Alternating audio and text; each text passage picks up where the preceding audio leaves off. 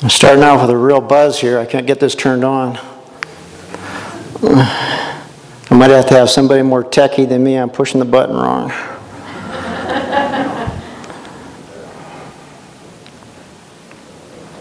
Check the batteries. They're supposed to have it fresh for me. Here's the expert.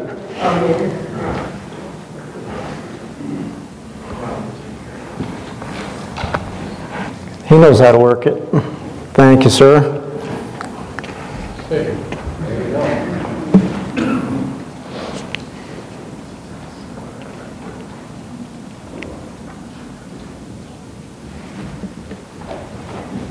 I want to share with you this morning a parable from the book of Matthew that helps. Um, it means a lot to me because it's part of my personal experience. Jesus gave a parable. In the parable, he said, Two men went up into the temple to pray, the one a Pharisee and the other a publican. The Pharisee stood and prayed thus with himself God, I thank thee that I'm not as other men are, extortioners, unjust, adulterers, or even as this publican. I fast twice in the week, and I give tithes of all that I possess.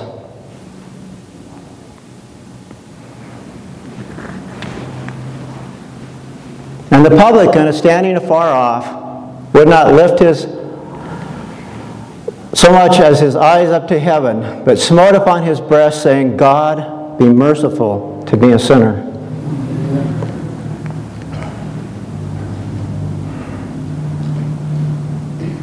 I got a slide missing. Did I go too fast? There we go, thank you. This one's hard to read. I'm still experimenting. I tell you, this man went down to his house justified rather than the other. For everyone that exalteth himself shall be abased, and he that humbleth himself shall be exalted. I want you to notice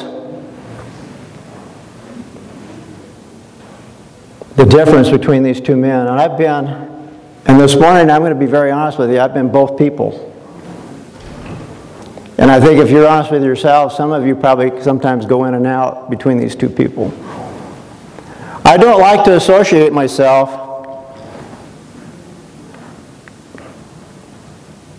with this man.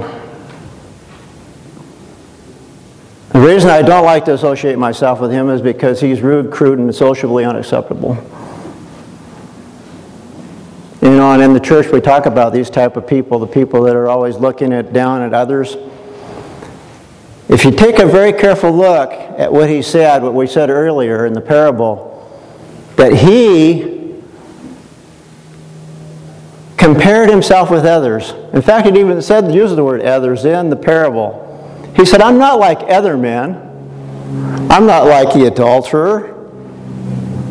I'm not like this person over here. I, I don't steal. I don't cheat. I don't lie. And so, overall, on a very good basis, I'm a pretty good person. I don't do any of these things. And so, his standard of righteousness, his standard of righteousness was based on his comparing himself with other people in the church or in the world. I know that person because I was him.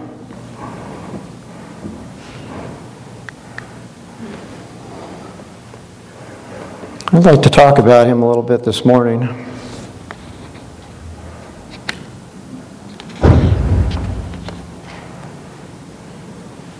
Let's first get my notes in line.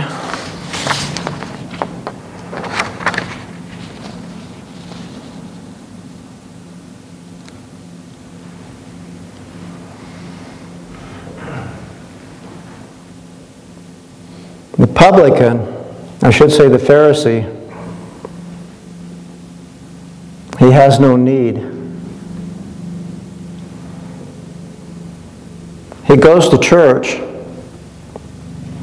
not because he feels that he's a sinner and needing part of pardon. You know, it was funny this morning that some of us were visiting down here up front, and my wife made the comment. She says, "Why do we go to church?" And we started talking. We're talking with Harry, and Harry, we were all discussing this, and then um, And somebody came in and I looked at the person that sat next to me. I was like, Why are you here today? No, that was kind of bold. I know it was, but she wasn't expecting that. We have two men going to church. One man went to church for a different reason than the other man did. They were both worshipers. And if you take a look at the Bible, you go back to the book of Genesis, the book of Genesis starts out with two worshipers. Very early on in our history, we have Cain and Abel. And just as in this parable, one man was justified and the other man was not justified. And just as we go back to Cain and Abel, one person's offering was accepted and the other person's offering was rejected. I mean, how clear can that be? It wasn't an arbitrary act on the part of God. It was because that person refused to accept Jesus, the, the love of God. The Pharisee, he loved himself more than he loved others. He felt no need to grow in grace. He had no yearning for the wisdom, light, and the strength from Jesus. He had no desire to have worship because he was full of himself. He had no need for God. And as I think about this parable, I think about how we as a church members, we have to ask ourselves in our relationship with God, which of these two people am I? Do you hunger and thirst after righteousness? Or are you so busy in the church that you don't have time for God? That's this man. He's so full of his good works, he doesn't have any time for God. He's busy.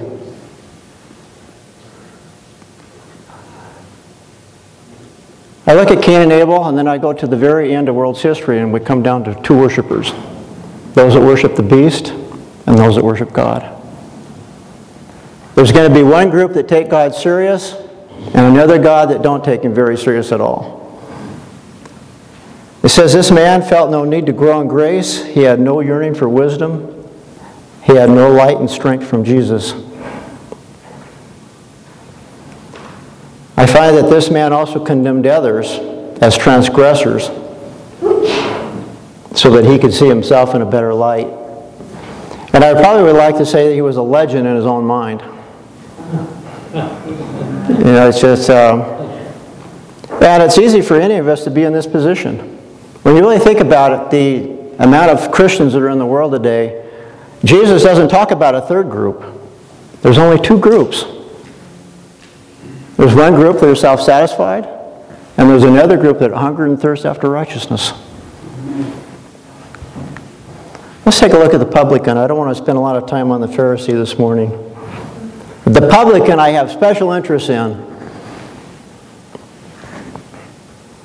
He comes to God with nothing to commend himself to God.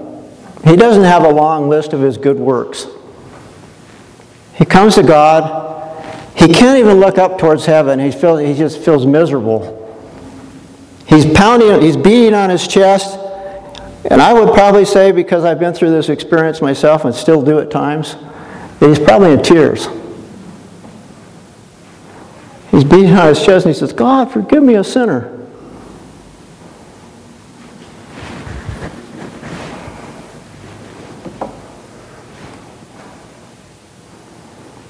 When I first joined the Seventh day Adventist Church, and a lot of you can relate to this, I joined the Seventh day Adventist Church because of the Sabbath.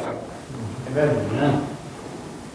And if I was asked for a raise of hands, I probably would get probably about 80% people saying, Yeah, I joined the church because of the Sabbath. You realize that you can join the Seventh day Adventist Church because of the Sabbath and never pass through this experience? Never. Never come to the point where you pound on your chest and say, God, forgive me, I'm a sinner. We bypass the whole basic, most important ingredient of being a Christian. If I just tell people I keep the Sabbath, you know, there's a lot of people that keep the Sabbath. But how many people have a broken and contrite heart before God. They really have seen the goodness of God in such a way as it breaks their heart. He saw his sinful life before him. He had nothing which to boast. He did not compare himself with others. He looked at the divine standard, and when he did that, he could see there was something very ugly in his life. Something nasty. Back when I used to be in a rock group, we used to sing a song by Steppenwolf, and he used to use the words that I'm evil, wicked, mean, and nasty. I don't really know if he meant it, but I think Christians should be able to say that. Not theologically, but because of our experience with God. God brings us to the place where we get on our knees and God says, There's something evil, wicked, mean, and nasty in you. And I want to take it away. And I want to put something in there righteous, something holy, something pure to replace it. The other thing I thought about, and I'm not following my notes here totally, I just, um, if you don't come to this point, how in the world are you going to cling to God? Why would I want to cling to God if I don't need Him? Why would I want to follow His truth and obey Him in every single dotting of the I and crossing of the T if I don't love Him?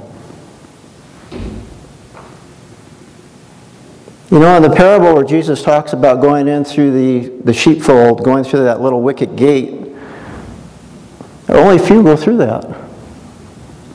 The great multitudes don't go through that little wicket gate, and this is the only way through. There is no other way.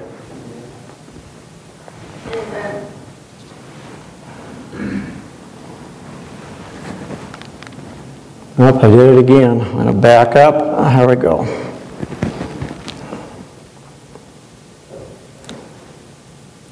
I like to take a few words and try to pull all the meaning out of it.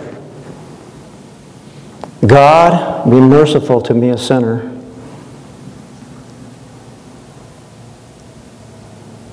He shows his dependence upon God. He's reaching out to lay hold of omnipotence. Self to this man was abhorring. It was something that was like a plague. To get self out of his life, out of his heart. He renounces by faith all self distrust, all self trust. His heart is open to the Spirit of God to do His gracious work in setting him free from the power of sin. Have you experienced that in your life? To be set free from the power of sin?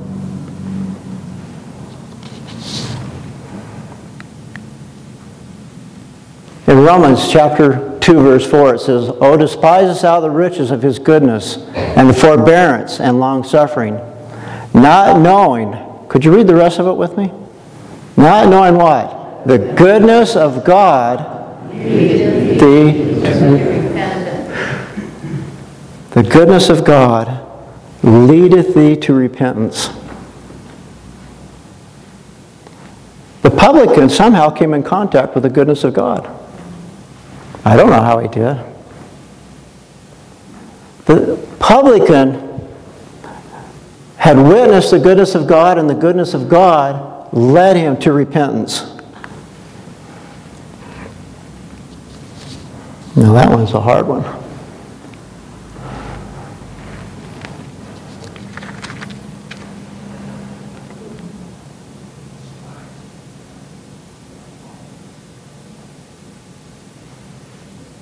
How many of you know what repentance is? How would you define it?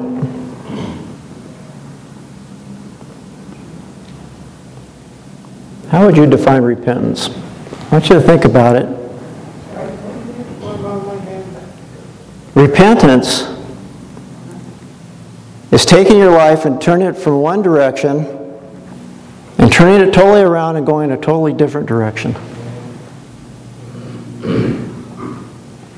That's true repentance. Taking your life of sin and the things of this world and no longer loving those things, but your heart being turned around to the love of God and loving those things It's a whole new person. Is that your experience? Is where your life has been totally turned around from the things of this world to the things of God?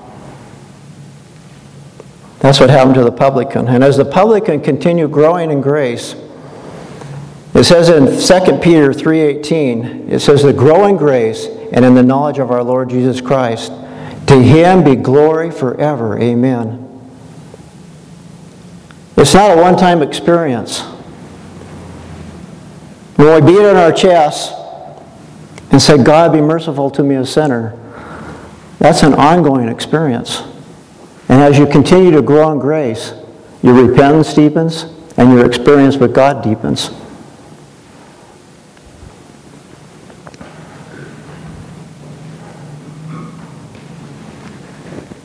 And as that happens, we have this experience.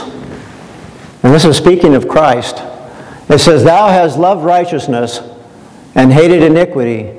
Therefore, God, even thy God, hath anointed thee with oil of gladness above his fellows. As we grow in grace and in the knowledge of our Lord Jesus Christ, He puts a hatred for heart, sin in our hearts. How many of you can turn away from sin if you don't hate it? This is a work that Christ does for us. He puts a hatred in our hearts for sin. And He puts a love for righteousness. It says, Thou hast loved righteousness and hated iniquity. That's where God wants us to be, is in that relationship.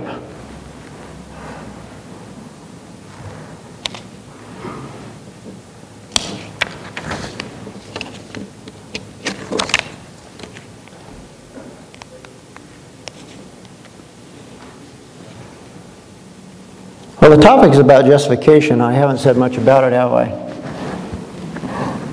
Have you noticed that?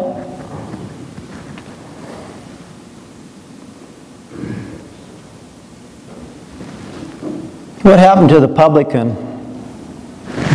What happened to the publican after he confessed his, when he, he said, God be merciful to me, a sinner? What did Jesus say? He was justified. How many good works did he do? Zilch. I have to make an exception. And I need to be careful how I word this exception. Is that one exception is that he did do something. You know, A.T. Jones got himself in trouble one time for saying that you do absolutely nothing. And Ellen White reproved him for it. because there is something you have to do, is you have to respond to God's love. Didn't we just read it says that the goodness of God leads you to repentance? You have to respond as the Holy Spirit draws your heart. It's for us to respond to that drawing power and let Jesus draw us in closer and closer. And as we continue to respond to that love, it will lead us to the foot of the cross. It'll bring us to the point where we'll be on our knees and we'll say, God, be merciful to me, a sinner. Amen.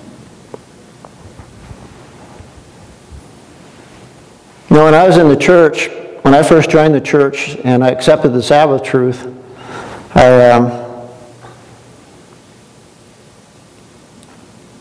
was given a lot of opportunities to do things in the church, like lead out in prayer meeting and give a sermon occasionally and, and go out and give Bible studies. And I started taking out other church members and training them how to give Bible studies. And I remember I was on a Bible study. I was in Missoula, Montana, and I was out on a Bible study. And during that Bible study, the text came up where Paul was speak, talking about sinners in the text, at the end of the scripture, he says, Of whom I am chief. Of whom I am chief. And after the Bible study, I got out in the car with my friend Dan, and I looked at Dan and I said, Do you feel like you're the chief of sinners? And Dan said, I never thought about it. All the way home, all I could hear is the Holy Spirit speaking in my heart, chief of sinners, chief of sinners, chief of sinners. I never had that experience. I've been in the church four years. What am I to do? You know, I know all the doctrines. But my dad always told me, he says, son, always be honest with yourself in your own heart. And in my own heart, I didn't realize that I was the chief of sinners. I was teaching prayer meeting, giving Bible studies, preaching occasionally. And here I didn't even have I didn't even realize the very first step of coming to God. I'll tell you what I did. You want to know what I did? I went home, I got down on my knees, and I said, God, this is not my experience. Could you please change my heart and make this my experience? That was pretty simple prayer. God, please change my heart and make this my experience because this is not who I am. I'm the Pharisee. you know, just, I'm doing all this good stuff. You know how long it took for God to knock me down? about two years. It took two years for God to knock me down off my throne. I got to the point, and it's hard for me to even tell you, but I got to the point where I was just going to quit going to church because I felt like my life was so messed up and so miserable. The people in the church didn't see that. They didn't see the real Allen like he really was. My life was a mess. And I, I realized if I was going to pray something like that, that God was going to really mess me up and show me all my show me my true nature. I wasn't expecting it to come across that way, but I, He has to knock us down.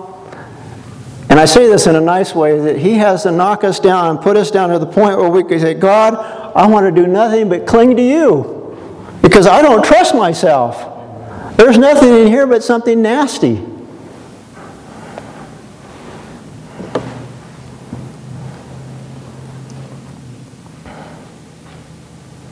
Listen to what it says in Isaiah. It says, Seek the Lord while he may be found. Call upon him while he is near.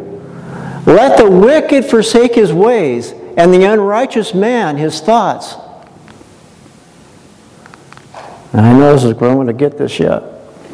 And let him return to the Lord, and he will what?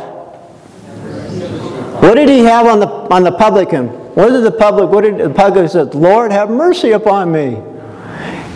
And God says, I will have mercy upon him. And I will what? A little bit? I will pardon you just a smidgen?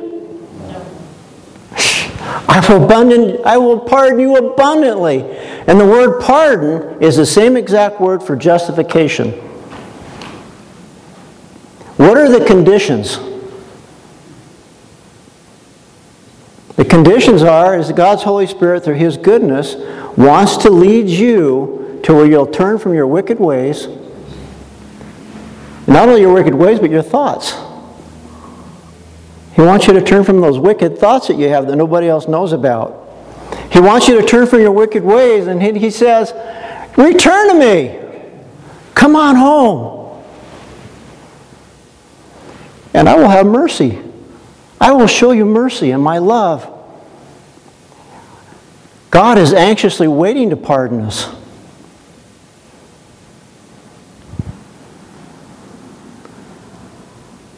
Now, there are some people in the church, and there's very few of these people, but there are some people in the church who feel like their sins are so bad that they've fallen so many times and that they've goofed up so many times that God will not forgive them. If you're those people in this church this morning, I want to let you know that God says that's not true. He says, Turn from your wicked way, turn from your wicked thoughts, turn your heart back unto me, and I will abundantly pardon. I'm anxious to do it.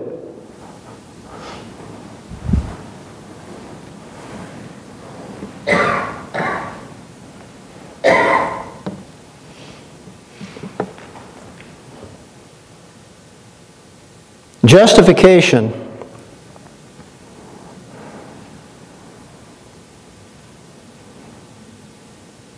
I don't want to get ahead of my notes. I'm slowing down here this morning.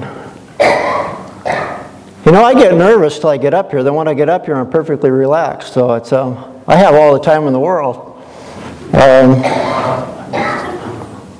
I don't want to forget some important points.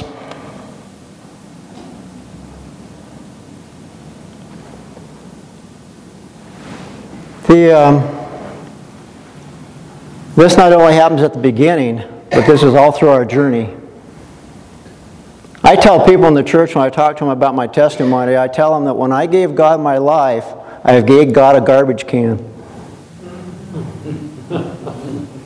I say that seriously. I gave God a garbage can. I mean, the publican, he just he came around and says, God, I'm giving you a garbage can. I'm the chief of sinners. And you know what God keeps doing as I keep getting closer and closer to Jesus? He keeps pulling more stuff out of my garbage can. And he goes, What about this? he says, What are we going to do with this, Allen? Do you love me this much?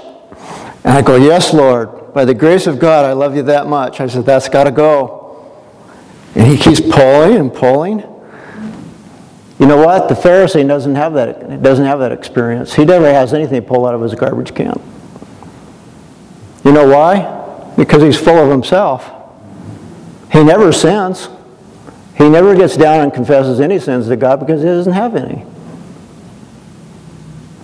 The publican does. The publican is growing. He's saying, God, I love you this much.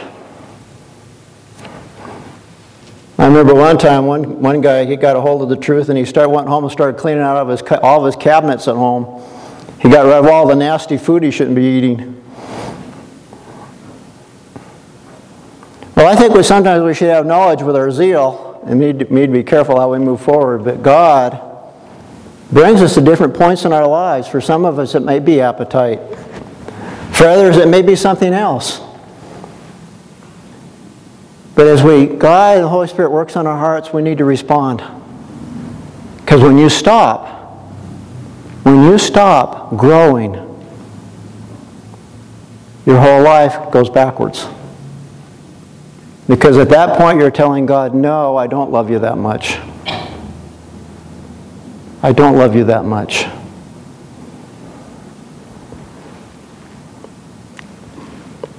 Justification.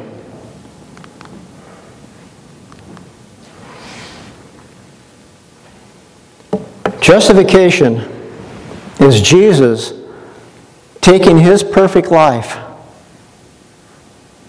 Now, I want you to grasp this. Jesus is taking his perfect life, and I'm going to also mention that Jesus does this as our high priest in the heavenly sanctuary. He doesn't do it at the cross. Don't get confused about some of these things. No one is justified at the cross. Jesus takes his perfect life because of the cross. And through the cross, he stands in the heavenly sanctuary and he says, Father, in place of the publican, he says, Father, I put my life into his account. My perfect life goes into his account. Your account's bankrupt.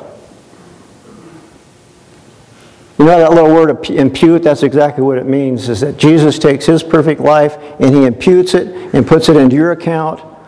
And then when God looks at you, what's he see? Huh? What's, he sees a perfect life. Every work that Jesus did, every action, every thought, Everything that he did in his whole life is attributed to you as if you had done it yourself. Amen. What was that, Phil? Just that's one little amen?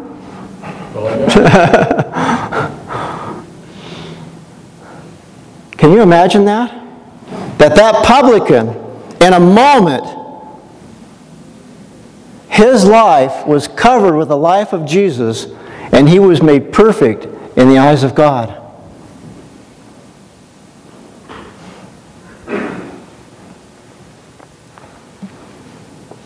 That's the publican. The Pharisee is not covered with Jesus' life. Cain was not covered with Jesus' life because Cain had sin lying at the door and he ended up murdering his brother. I was talking to my wife about this because I've studied this topic for so many years. I, I probably could talk to her all day, but what's important about it, there is a statement in the spirit of prophecy, which I'm not going to quote verbatim, but it says that those who are not willing to follow the light that God has given them, they are not pardoned and they're not justified. That's not a harsh statement. I want you to just follow along with me on the thought pattern. Jesus lived his whole life from the time that he was little until the time that he died. He lived his whole life for you. Everything that he did, every step that he took was because he was thinking about you. He knew that he had to live a perfect life. If he would have failed in one iota, there would have never been a Calvary. There would have never been Jesus hanging on any cross. But because Jesus was successful, he was able to go into the heavenly sanctuary and take his holy life and present it in our behalf. All this is designed to change us into new people and to give us new hearts with new motive and new direction. That's what God wants to do for us. He wants to empower us to live holy lives to be like Him. Now, if you refuse, and now think about this for a moment, if you refuse to follow that system that God has set up, should Jesus still cover you with His robe of righteousness? Should He? No. It's only just, it's only fair. If you no longer want to continue to follow the path of a righteous life, Jesus has to say, This isn't working. I've done everything I could possibly do on my behalf, on my part. All heaven was poured out in one rich gift for all of us.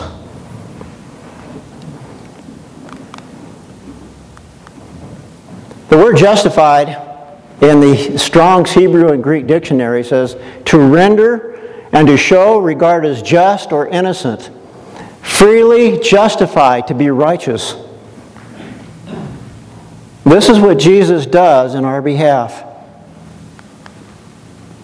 Listen to what it says here. The law requires righteousness, a righteous life, a perfect character. And this man had not to give. And this man had not to give. How many of you have a perfect life aside from Christ? Anybody want any volunteers? There is none, not one. There is none righteous, not one. And then it goes on to say, He cannot meet the claims of God's holy law. But Christ, coming to this earth as a man, did what? Lived a holy life and developed what? A perfect character. This he does what? He offers as a free gift to all who receive him. His life stands for the life of men.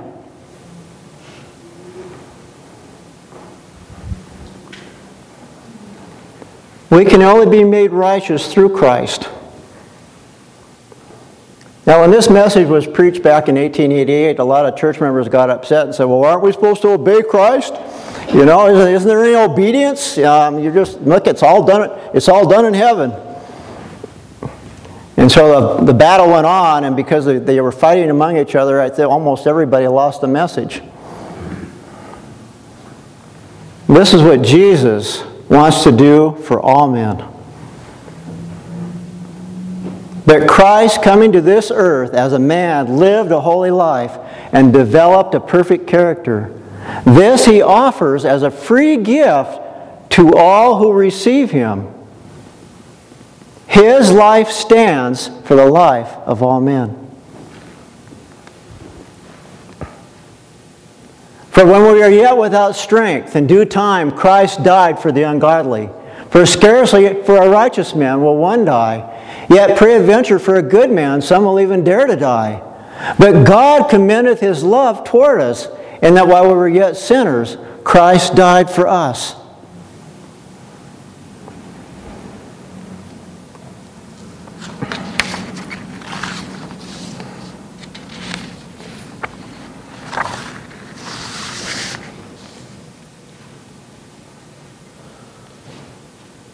You know what I don't like about slides? It ties me down. All right. Rick, you ever feel that way? All right. I just want to make sure I'm not alone. Um, we could turn the power out. yeah, we, can, we had that out last week. um, think about this. Not only do you need a righteous life, but you need life. The law, God's holy and just law, says you need to die because you're a sinner. It pronounces a sentence of death on each of us. And Jesus says, Not only am I going to help, me, help you out with a perfect life, but I'm going to die the death that you should have died. Jesus is doing all this work for us. He's pouring out all of His love so that we can be saved for eternity with Him. Well, that one's small print there, so I know that print doesn't work. The fact that the Son of God, innocent and pure, suffered for sin, that the guiltless bore the punishment of the guilty, the just endured the penalty for the unjust. Breaks the heart. And Jesus is lifted up. Conviction strikes to the soul. And the love that, prompted by the bestowed upon the infinite gift of Christ, constrains the repentant one to surrender all to God.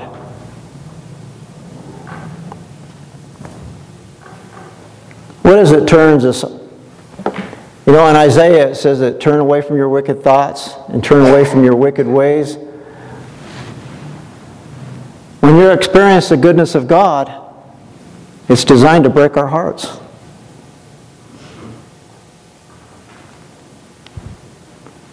It's designed to make us love Him with all of our heart, with all of our soul, with all of our mind.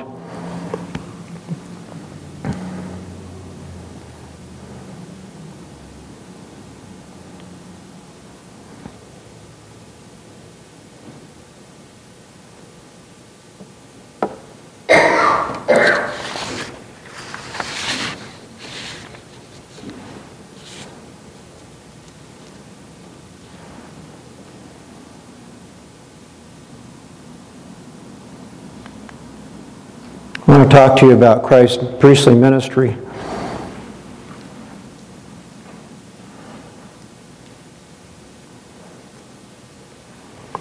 I said earlier, and this is a theological thing, but it also is very deceptive, is the idea that you're justified at the cross. If you were to go to the Biblical Research Institute site, Seventh day Adventist site, you would find they have papers on this. And it's called Universal Justification. And it's quite commonly taught among the 1888 Study Committee, and it's taught, it was taught by Ballenger back during Ellen White's day, and it's still being taught today by some. And it gives you the impression that everybody's justified. But listen to what we have here. It says that who is he that condemneth? It is Christ that died, yea, rather that he is what? Risen again, who is even at the right hand of God, who maketh what? Intercession for us. Jesus is no longer hanging at the cross. Jesus was taken to heaven. My wife and I, just a couple weeks ago, were reading Desire of Ages, and it, it quoted the um, Psalms I wish I could remember, I should memorize it, where Jesus is going into heaven and they say, Who shall lift up those holy gates? And it says, The Lord, the Lord of glory. I mean, all the heavenly hosts are excited and singing praises of Hosanna because Jesus is resurrected and he's coming into the kingdom of God. He's going to start his priestly ministry in the heavenly sanctuary. Everybody was astir in heaven. Wherefore he is able to do what? To save to the uttermost them that come unto God by him, seeing he ever liveth to make intercession for them. Now unto him that is able to keep you from falling and to present you faultless before the presence of his glory with exceeding joy. Where does he present us faultless at? Do you see it in the text? In the heavenly sanctuary, in his priestly ministry. During the time of his intercession, Jesus is presenting us faultless before the presence of his glory. Before God. You might put Colossians chapter 1 verse 22 along with this text if you have your notebook with you. I found that text last week. It says, but, us, but for us also, to whom it shall be imputed, if we believe on him that raised up Jesus our Lord from the dead, who was delivered for our offenses, and was raised again for what? He was raised again for what? Our justification. Let's just kind of tie it all together. Jesus lived a righteous life.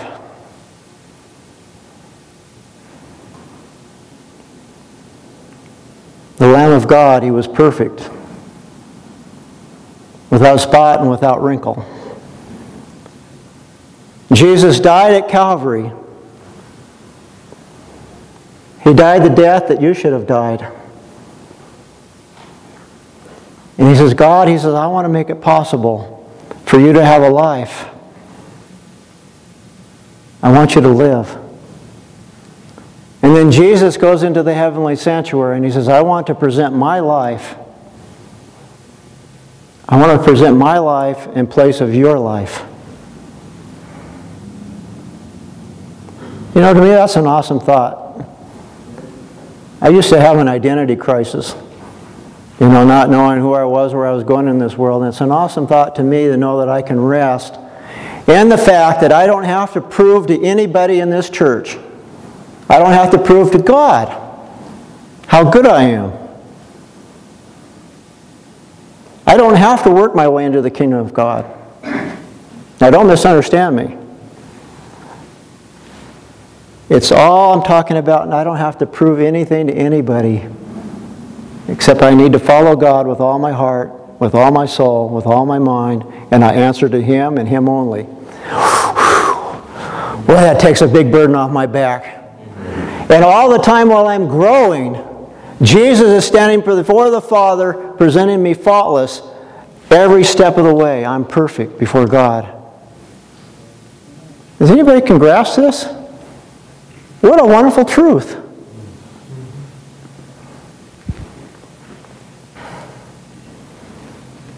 Now, my question is this morning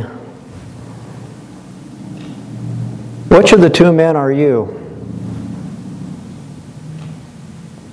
Are you the publican? Or are you the Pharisee? Are you satisfied with your religious experience? When was the last time you got down and confessed your sins to God? Specifically, not generally. You see, the Pharisee never does. When's the last time that you hungered and thirsted after righteousness?